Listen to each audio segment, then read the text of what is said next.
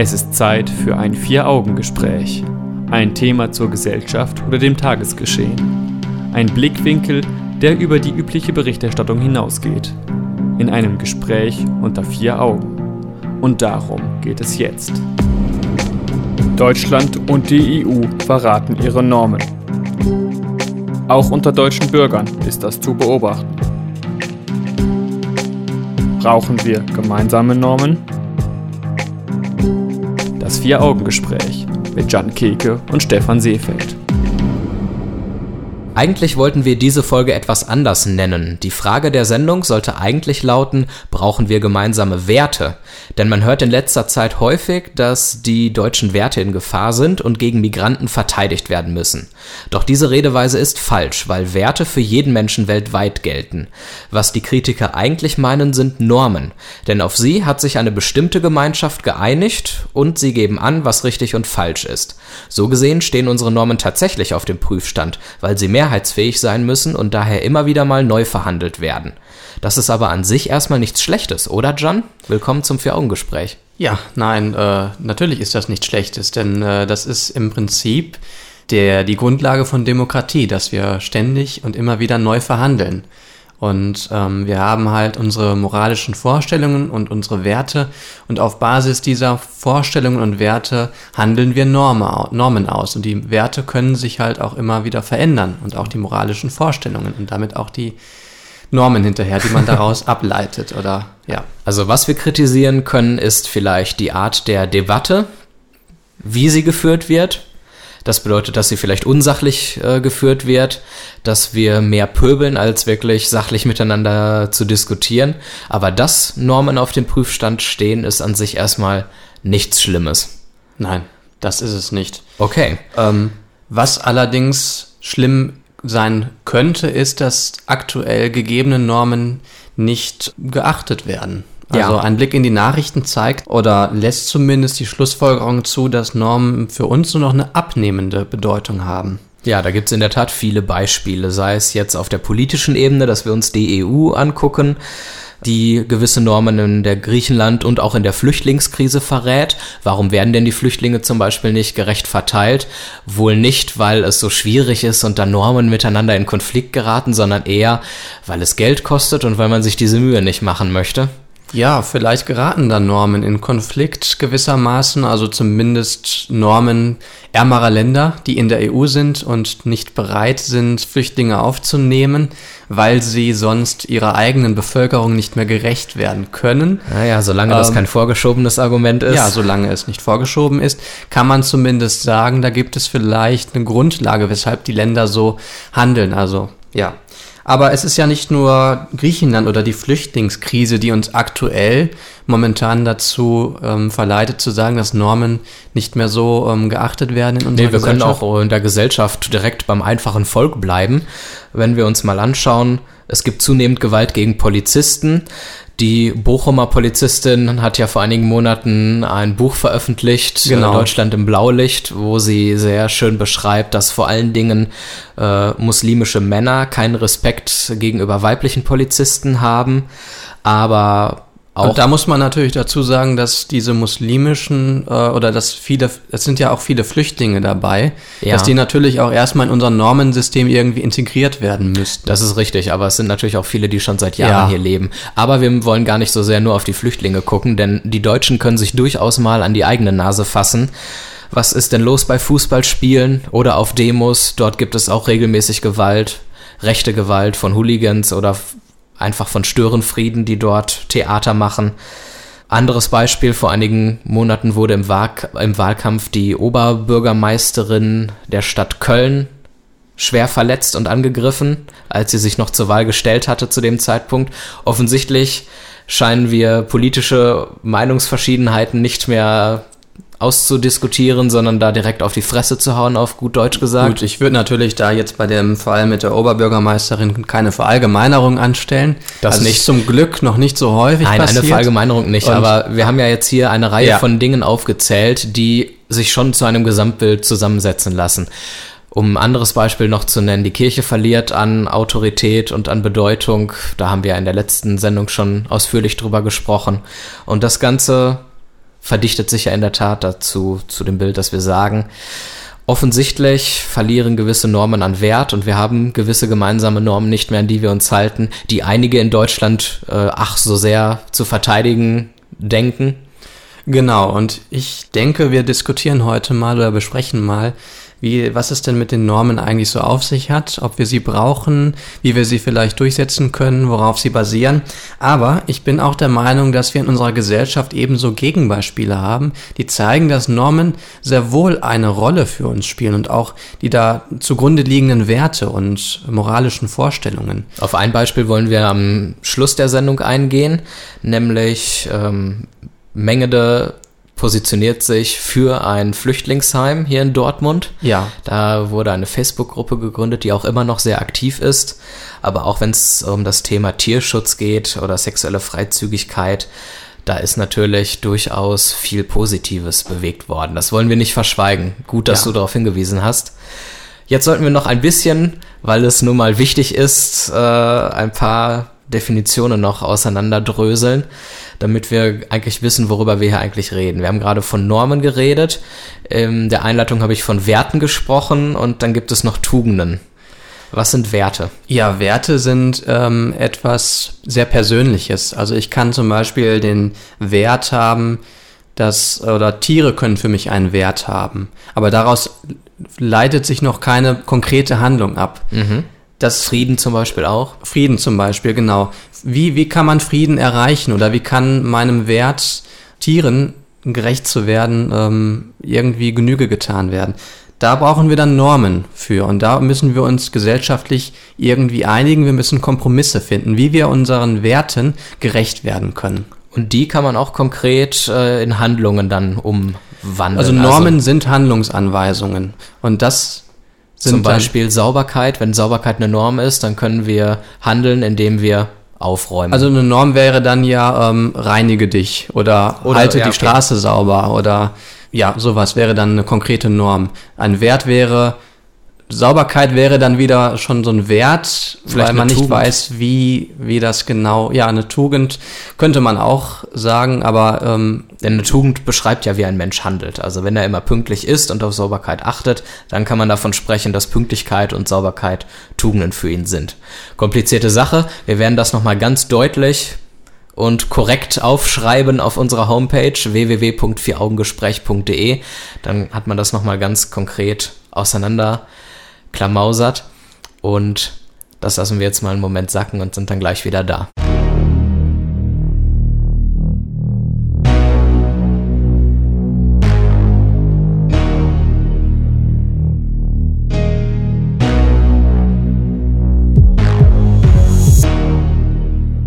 Haben wir gemeinsame Normen? Das ist das Thema in der heutigen Ausgabe des Vier-Augen-Gesprächs. Anlass dafür, irgendwie scheinen Normen, die groß verteidigt werden gegen Migranten momentan, auch bei den Deutschen so ein bisschen an Wert und Bedeutung zu verlieren, wenn man sich anguckt, was in diesem Land so los ist und wie sich die Menschen verhalten. Und ähm, jetzt wollen wir mal schauen, wer überhaupt Normen hat. Einerseits gibt es Normen auf europäischer Ebene und auf Bundesebene. Ein Staat oder ein Zusammenschluss aus Staaten kann Normen verraten, indem sie missachtet werden. Im Falle der EU wären das zum Beispiel Verträge oder die EU-Menschenrechtskonvention. Andererseits geht es um die deutsche Bevölkerung, die scheinbar einen Rechtsruck durchmacht und sich in unterschiedlichen Kontexten, nämlich in sozialen Netzwerken und draußen auf der Straße, daneben benimmt. Sprich, Einzelpersonen oder Bevölkerungsgruppen können sich entweder nicht an Normen halten oder sie haben persönliche Moralvorstellungen, die sich von den Normen des Staates unterscheiden ob Teile des Volkes die Normen des Staates bzw. der EU mit Füßen tritt oder der, Staat bzw. die EU die Moralvorstellungen einzelner Bürger mit Füßen tritt, liegt im Auge des Betrachters. Ja, das liegt in der Tat im Auge des Betrachters.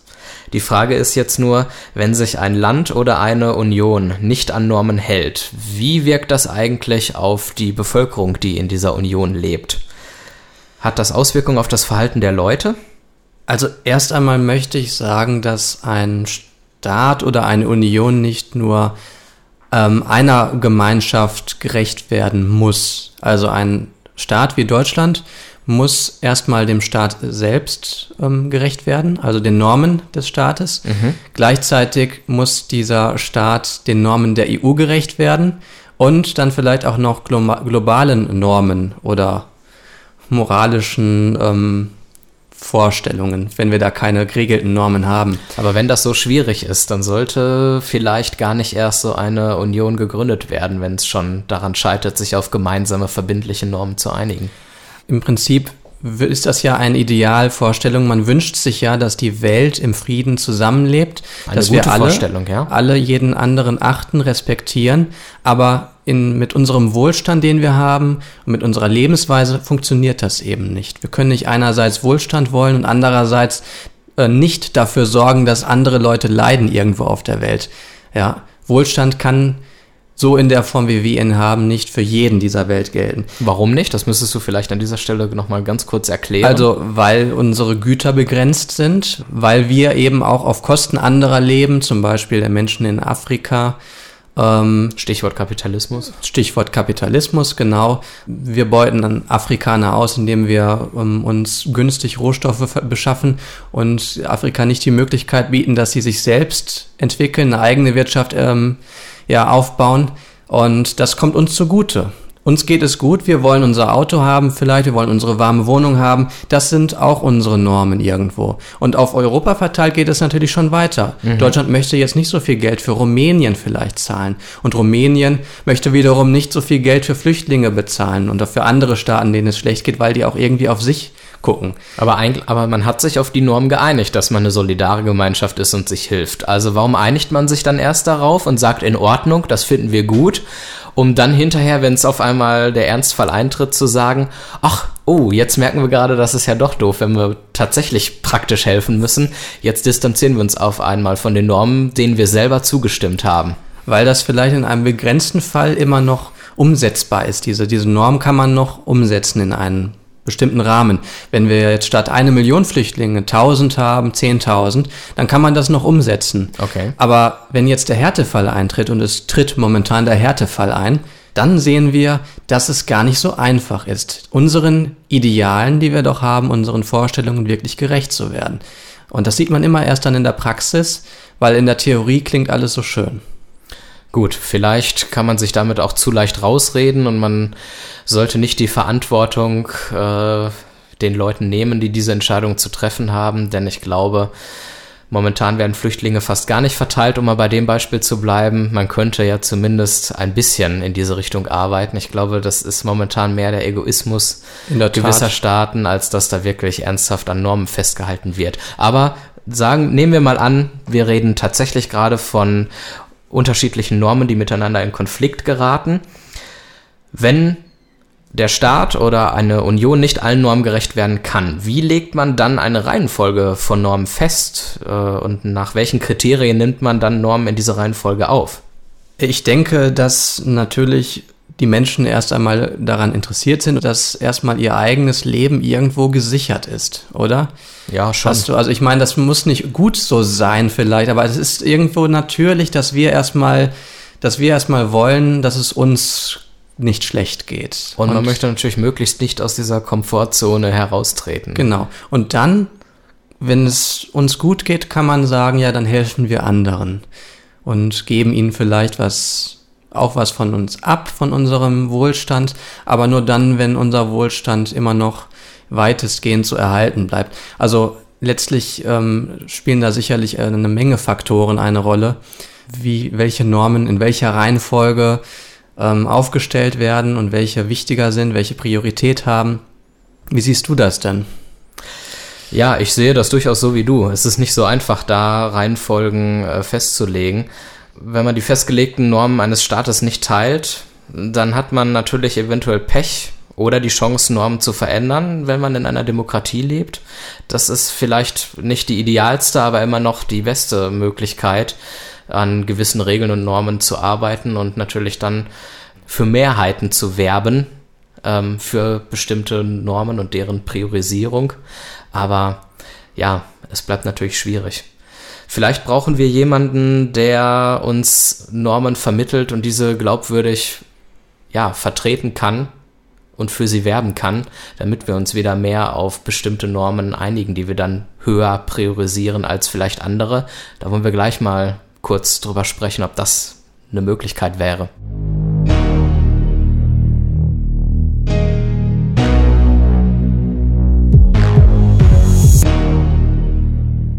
Wenn wir über gemeinsame Normen sprechen, brauchen wir dann auch jemanden, der uns diese Normen vermittelt? Ich meine, die Kirche ist ja so ein bisschen auf dem absteigenden Ast in den letzten Jahrzehnten. Aber lass uns mal festhalten, dass die Kirche doch ein gutes Beispiel dafür ist, dass wir jemanden hatten, oder nicht wir, vielleicht unsere Vorfahren, die. das klingt äh, sehr nach Vergangenheit, aber ja. Die, ja, die klarerweise äh, für eine breite Masse klar geregelt hat, was für Normen gelten mhm. und dass diese eingehalten werden müssen. Ja. Und ähm, seitdem die Kirche eben auf diesem absteigenden Ast ist, ähm, geht ja damit auch dann vielleicht dieser gemeinsame Norm, diese gemeinsame Normenbefolgung verloren. Ja, man hatte halt als Kirche das Totschlagargument Gott und ja. hat dann gesagt, so was Allmächtiges muss einfach Recht haben. Objektive Normen. Also das muss man nicht weiter hinterfragen, ja. das ist einfach da. Das macht es erheblich einfacher. Das wird ähm, nicht hinterfragt, das wird einfach gemacht, da wird sich dran gehalten, ja. Aber das funktioniert halt mittlerweile nicht mehr so wirklich. Die Frage ist halt, brauchen wir jetzt eine Person oder eine Institution, die an ihre Stelle tritt und gemeinsame Normen vermittelt? Und wie würde das funktionieren? Jetzt kann man ja nicht mehr mit sowas wie Gott kommen, und vielleicht Menschen, die in Anführungszeichen unvernünftig sind und von der Vernünftigkeit gewisser Normen nicht überzeugt sind, ja, wie holt man die mit ins Boot? Also Gott hast du ja gesagt, ähm, ist wahrscheinlich heute nicht mehr so die Möglichkeit. Nö. Eine Alternative, ähm, ein Diktator. religiöse Möglichkeit wäre der Diktator. Ich habe auch schon mal was von einer positiven Diktatur gehört. Allerdings äh, erscheint mir diese diese Ausdrucksweise etwas fremd. Ja. Also ich glaube, das scheint beides keine wirklich adäquate Lösung zu sein, um unserem Problem oder unser Problem zu lösen. Wir müssen uns erstmal die Frage stellen, welche Normen sollten überhaupt vermittelt werden? Gute ähm, Frage. Bevor wir überhaupt darauf eingehen, wer denn diese Normen vermittelt. Ja, das könnte so etwas wie Hilfsbereitschaft sein. Also das ist jetzt ein Beispiel für eine Norm, auf die man sich einigen könnte genau. und die dann ein ja, eine Art Diktator oder ein Souverän äh, vermitteln könnte. Zum Beispiel. Ähm, Zumindest wenn sich eine breitere Masse nicht auf so eine Norm oder generell auf verschiedene Normen einigen könnte. Denn momentan scheinen alle nach Individualismus zu streben, jeder hat seine eigenen Normen, aber das Verbindende scheint ja irgendwie zu fehlen. Tatsächlich ist es so, denke ich, dass man vernünftige Menschen mit Argumenten erreichen kann. Man kann ähm, von den Vorteilen einer Normengesellschaft ähm, berichten, indem man sagt, mit der Gemeinschaft kann man zusammen auch persönlich viel mehr erreichen. Ähm, daher ist es wichtig, dass wir äh, uns Normen unterordnen. Das heißt, wir appellieren da an die Vernunft der Menschen. Okay, aber um mal ganz kurz ein Fazit zu ziehen, bevor es gleich in die Werbung geht. Mhm. Wir scheinen offensichtlich der Meinung zu sein, dass wir jemanden brauchen, oder auch mehrere Menschen brauchen, die in irgendeiner Form noch ähm, normativ auf uns einwirken. Aber wir wissen selber momentan leider nicht, wer das sein könnte. Ja.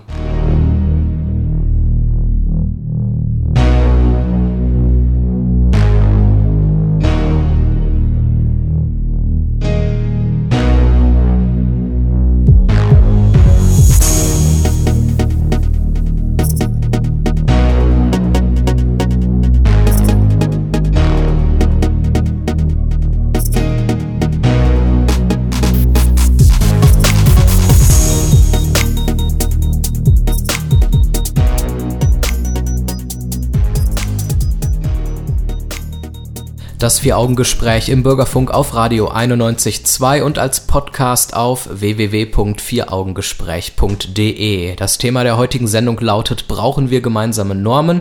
Grund für die Sendung ist unsere Beobachtung, dass die Normen in unserem Land nicht mehr so wichtig sind und nicht mehr so sehr gelebt werden, auch nicht von den Leuten, die sie ach so sehr gegen Migranten und Flüchtlinge verteidigen. Und wir wollen jetzt mal genauer darüber sprechen, über welche Normen wir konkret hier eigentlich reden. Man kann Normen auf viele verschiedene Dinge anwenden, zum Beispiel auf Charaktereigenschaften, Handlungen und Sachverhalte. Spricht man diesen Dingen Eigenschaften zu, die man als erstrebenswert oder moralisch gut betrachtet? Nennen wir das Normen. Welche Eigenschaften als moralisch gut betrachtet werden, ist von Kultur zu Kultur unterschiedlich. Manche Kulturen knüpfen Normen an ihre Religion. Andere Kulturen orientieren sich an der Erfahrung und philosophischen Diskursen. Unsere westlichen Normen basieren teilweise auf christlichen Moralvorstellungen und teilweise auf Normen aus der Zeit der Aufklärung. Die ersten Artikel unseres Grundgesetzes oder die EU-Menschenrechtskonvention sind Beispiele für abendländische Normen. Dazu zählt unter anderem die körperliche Unversehrtheit. Und im Moment erleben wir einen Trend zum Individualismus, schon seit längerem. Das zeigt sich so, dass jeder seine eigenen Prioritäten für sein Leben setzt und dementsprechend lebt muss er ja auch irgendwie, wie wir ja vorhin schon angesprochen haben, ja, ist durchaus. die Kirche auf dem Rückzug. Die universellen Normen oder der, das ist, diese Universalität ist nicht mehr so da. Das heißt, jeder ist irgendwie gezwungen, ja, auch individuell zu sein. Die Frage ist, passen die individuellen Bedürfnisse der Menschen einfach nicht zusammen oder sind wir nicht diszipliniert genug, um uns an unsere Moralvorstellungen zu halten? Ähm, sowohl als auch. Also wie ich vorhin schon sagte, wir haben natürlich unsere Prioritäten aufgrund der Tatsache, dass wir auf uns alleine gestellt sind irgendwo und nicht mehr diese, nicht mehr Gott haben, der uns sagt, was richtig und was gut ist. Gleichzeitig sind wir aber auch nicht ähm, diszipliniert genug vielleicht auch, weil wir eben auch unser eigenes Leben in den Vordergrund stellen, weil Egoismus ähm, vielleicht in der kapitalistischen Gesellschaft ähm, relativ wichtig ist, um voranzukommen. Es ist natürlich ein Problem, was wir haben, wenn jeder so frei sein möchte, wie er, ähm, wie es nur geht, dass er dann halt auch mit anderen Menschen, die ebenso frei sein möchten, irgendwie aneckt.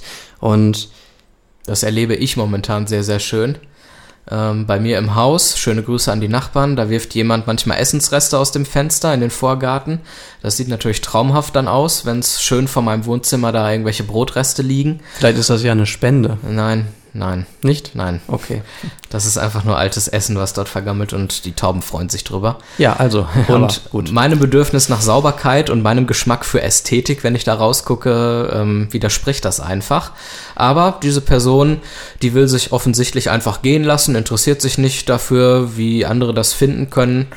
Also ähm, gehen lassen, dann meinst du, sie hat nicht unbedingt eigene Normen, die sie vertritt, sondern sie hat einfach überhaupt keine Normen. Na, ich sage, sie scheint zumindest nicht kein Gedanken an die Norm Rücksichtnahme auf die gesetzliche Norm oder auf ähm, allgemeine Normen. Ja, ganz äh, allgemein. Zu schauen Sie und zu guckt sagen. überhaupt nicht, ob das irgendwelche Leute stören könnte und ob das irgendwelche negativen Konsequenzen hat. Sie wirft das Essen da einfach raus und gut ist die Sache.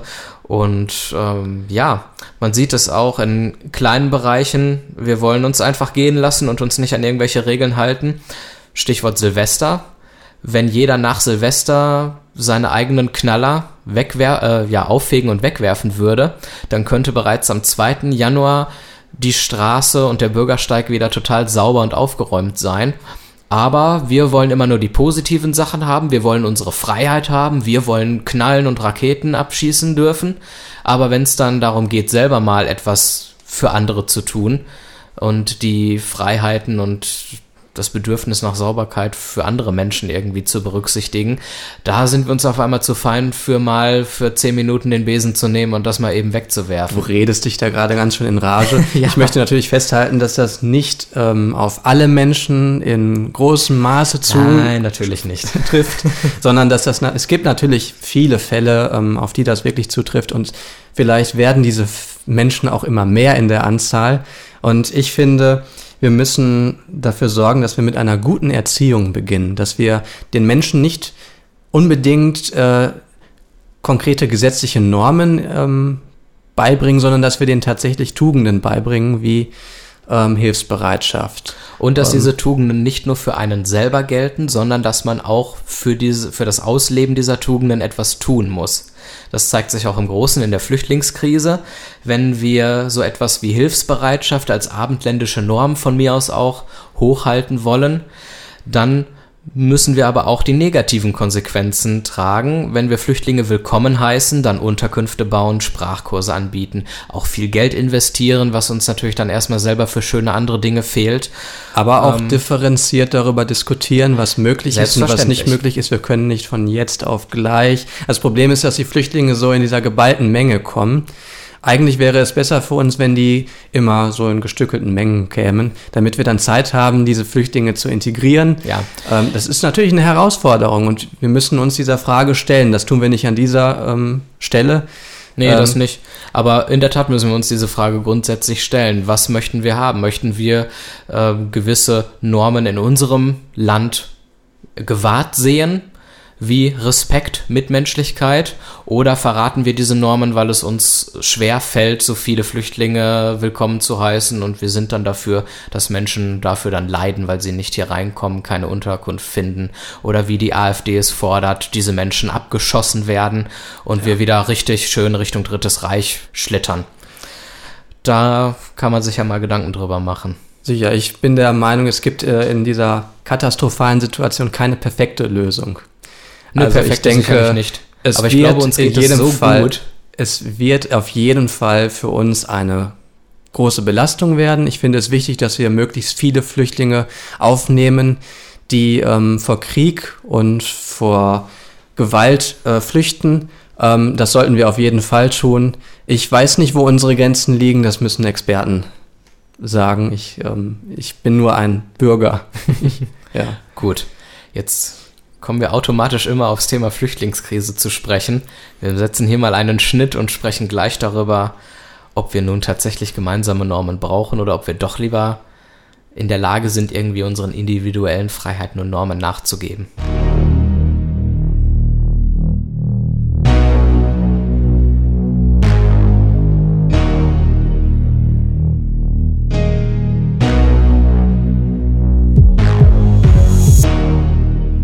Ja, Stefan, wir haben uns jetzt ja ausgiebig über Normen unterhalten. Jetzt gehen wir noch mal einen Schritt zurück und fragen, brauchen wir eigentlich gemeinsame Normen? Also es dürfte in, der, in unserer Diskussion, die wir geführt haben, sich herauskristallisiert haben, dass Normen ganz sinnvoll sein können. Meinst du, dass wir Normen auf jeden Fall brauchen oder sind ja. sie auch verzichtbar? Als Philosoph kann ich gar keine andere Meinung dazu haben. Um friedlich miteinander leben zu können, brauchen wir definitiv Werte und Normen, die auch kategorisch für jeden Menschen gelten und auch von jedem eingehalten werden sollten. Denn jeder kann sich die Konsequenzen vorstellen, wenn gewisse Normen nicht eingehalten werden. Das geht schon los mit solchen Dingen wie der eigene Müll wird weggeräumt, da habe ich mich ja vorhin mhm. schon intensiv drüber ausgelassen. Geht weiter mit ich bin höflich und tue meinen Mitmenschen weder körperlich noch seelisch weh und endet dann natürlich auch mit der Einhaltung nationaler und internationaler Abkommen. Also was, Normen, ja, äh, ich wollte dich nicht. Ja, was passiert, wenn man diese Normen nicht einhalten würde, kann man sich ja relativ gut vorstellen. Was passiert, wenn ich mich nicht daran halte, der eigene Müll wird weggeräumt. Alle werfen den Müll nur noch hin und entweder ersticken wir im Müll, in den Müllbergen draußen auf der Straße, oder wir müssen immer mehr Geld für irgendwelche Müllbeseitigungsunternehmen äh, bezahlen das würde einfacher gehen, wenn man sich mal selber ein bisschen die Mühe machen würde und sich selber drum kümmern würde. Und genauso auch mit, ich tue anderen seelisch und körperlich nicht weh. Ja, man kann sich vorstellen, was für einem gewaltbereiten und gefährlichen Land wir leben würden, wenn jeder so denken würde wie der ein oder andere kriminelle Ausländer oder aber auch der ein oder andere radikale AfD-Wähler. Genau, das ist eigentlich der also ich will da ansetzen, was du vorhin gesagt hast, dass ähm, die Welt da draußen wahrscheinlich sehr, sehr komisch wäre, wenn wir uns nicht an Normen halten würden. Äh, Normen begrenzen nicht nur die Freiheit, sondern sie schaffen sie meiner Meinung nach auch. Sehen wir uns mal ein ganz einfaches Beispiel an, das Tötungsverbot, das wir haben. Sei es nun moralisches Normenverbot oder gesetzliches Normen, äh, äh, ein gesetzliches Verbot. Ja. Nur wenn es dieses Tötungsverbot gibt, dann kann ich davon ausgehen, dass ich nicht getötet werde. In aller Regel. Ja, in aller Regel. Also ich meine, natürlich besteht eine geringe Wahrscheinlichkeit, aber das wollen wir jetzt mal vernachlässigen. Und nur wenn ich davon ausgehe, dass ich wahrscheinlich nicht getötet werde, kann ich meine Kapazitäten aufwenden, um für mein Leben zu sorgen, um mich selbst zu entwickeln. Wenn ich nicht davon ausgehen könnte, dass ich nicht getötet werde, dann müsste ich mich ständig und permanent beschützen. Ich könnte mit anderen Menschen kaum etwas hier zu tun haben, weil jeder könnte eine Gefahr für mich darstellen. Das heißt, ähm, erinnert so ein bisschen an den Naturzustand von Hume war es? Von äh, Hobbes Ach, wahrscheinlich, Hobbes ja. Verdammt. Thomas Hobbes. Äh, wobei der Naturzustand, ja, das ist auch eine, also ja, der Mensch ist dem Mensch ein Wolf, aber ob Hobbes das genauso gesehen hat oder ob man das, ob man ihn genauso verstehen sollte, wie man ihn versteht, das ist nochmal eine andere Frage. Aber äh, es ist auf jeden Fall für uns wichtig, äh, dass wir ähm, unsere Freiheit in gewissen Dingen einschränken, damit wir sie ja. in anderen Punkten haben. Und das finde ich einen unheimlich wichtigen Punkt, den viele Leute heutzutage, glaube ich, vergessen. Die Leute müssen wirklich von der Einstellung loskommen, dass sie sich uneingeschränkt frei entfalten können ohne damit Probleme auszulösen. Das funktioniert nicht. Normen müssen die Freiheit des Menschen begrenzen, nur dann sind Grundfreiheiten überhaupt denkbar. Genau, und wir basieren, unser Leben basiert auf der Gemeinschaft. Wir brauchen ein Schulsystem, um uns zu bilden. Wir brauchen vielleicht Hilfe, um uns beruflich zu entwickeln. Wir brauchen aber auch medizinische Versorgung. Wir brauchen das und das und das und das haben wir in der Gemeinschaft. Und deswegen müssen wir darauf achten, dass wir diese Gemeinschaft erhalten. Das können wir nicht, indem wir alle möglichen Menschen einfach wild töten oder dass wir wild Müll ähm, irgendwo hinwerfen, Steuern verschwenden oder sonst irgendwas. Wir müssen schon darauf achten, dass ja, wir wertvoll mit uns umgehen. Und von dem Gedanken loskommen, dass wir unsere individuelle Freiheit bis zum Maximum ausreizen können, ohne selber uns mal nervig die Mühe äh, machen zu müssen, um anderen mal in irgendeiner Form ihre Freiheit zu gewähren und auf deren Freiheit Rücksicht zu nehmen. Das Ganze funktioniert nur, wenn man aneinander denkt. Und da kann man ja Kant wieder so schön zitieren und sagen, die Freiheit des Einzelnen endet dort, wo die Freiheit des anderen tangiert wird. Genau, damit ähm, wir alle irgendwo einen Platz haben in unserer, ja, in dieser Gesellschaft. In Dortmund-Mengede funktioniert dieser Gedanke relativ gut und jetzt komme ich nervig schon wieder auf das Thema Flüchtlingskrise zu sprechen. Denn dort hat sich eine Facebook-Gruppe gegründet, die auch immer noch sehr aktiv ist, von Menschen, die sagen, tolerantes Mengede, ja zum Flüchtlingsheim. Ja. Und da sprechen wir gleich mal drüber, weil ich das einen sehr schönen Ansatz finde. Ja, gerne.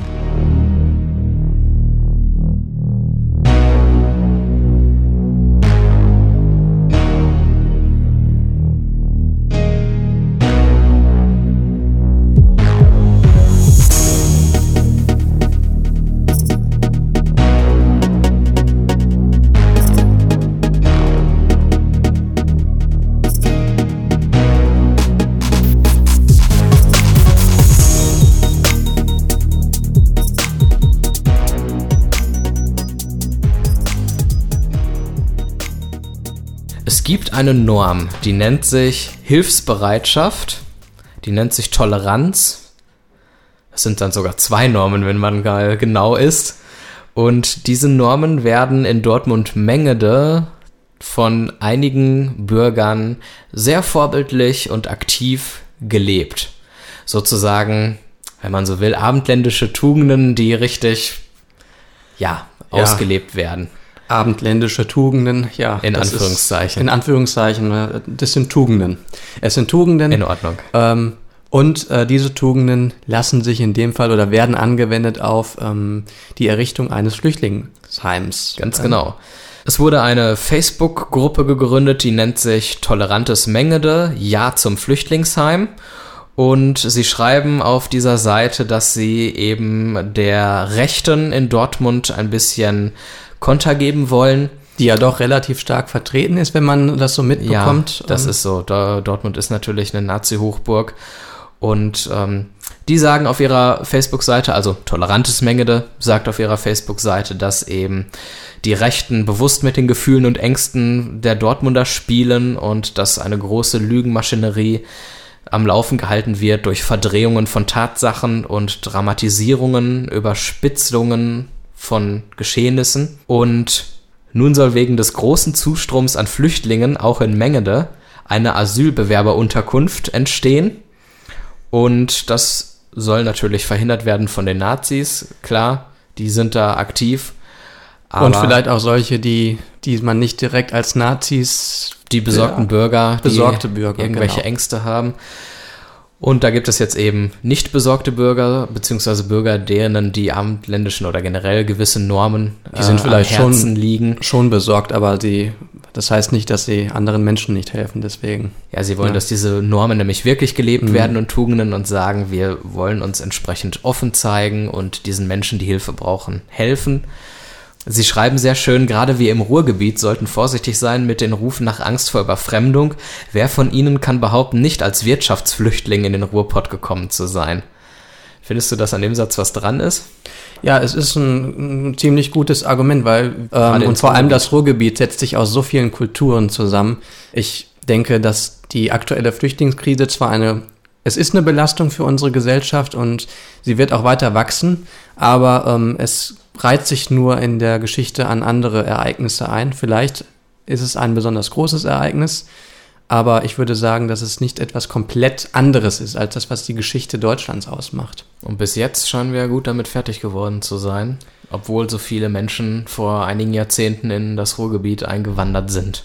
Ja, genau. Wir sind, wir, also das Leben läuft eigentlich recht gut äh, bei uns auf den Straßen. Natürlich haben wir ein paar Probleme mit ähm, mit Kriminalität. mit Kriminalität und auch mit Menschen, die sich nicht integrieren lassen ähm, oder wo die Integration gescheitert ist oder noch im Gange ist. Ähm, das darf man auch nicht wegreden. Aber das ähm, hatten wir vorher schon und das ist ja kein Argument, anderen Leuten jetzt nicht zu helfen. Jedenfalls wollen einige Menschen in Dortmund Menge da helfen. Das genau. wollten wir an dieser Stelle einfach mal vorbildlich erwähnen. Und das war's auch schon mit dem Vier-Augen-Gespräch für diesen Monat. Dankeschön, Jan. Dankeschön fürs Zuhören, liebe Zuhörer. Diese und alle bisherigen Folgen gibt es im Internet als Podcast auf www.vieraugengespräch.de. Da gibt es auch weiterführende Artikel zum Thema. Und man findet uns auch bei Facebook. Einfach mal das Vier-Augen-Gespräch bei Facebook eingeben. Und außerdem sind wir ab heute auch mit einem neuen Videoformat am Start. Das findet ihr ebenfalls auf unserer Homepage. Schaut euch das einfach mal an. Dann habt ihr nicht nur die Stimmen, sondern auch noch die Gesichter von uns mal auf dem Schirm. Macht's gut und bis nächsten Monat. Tschüss.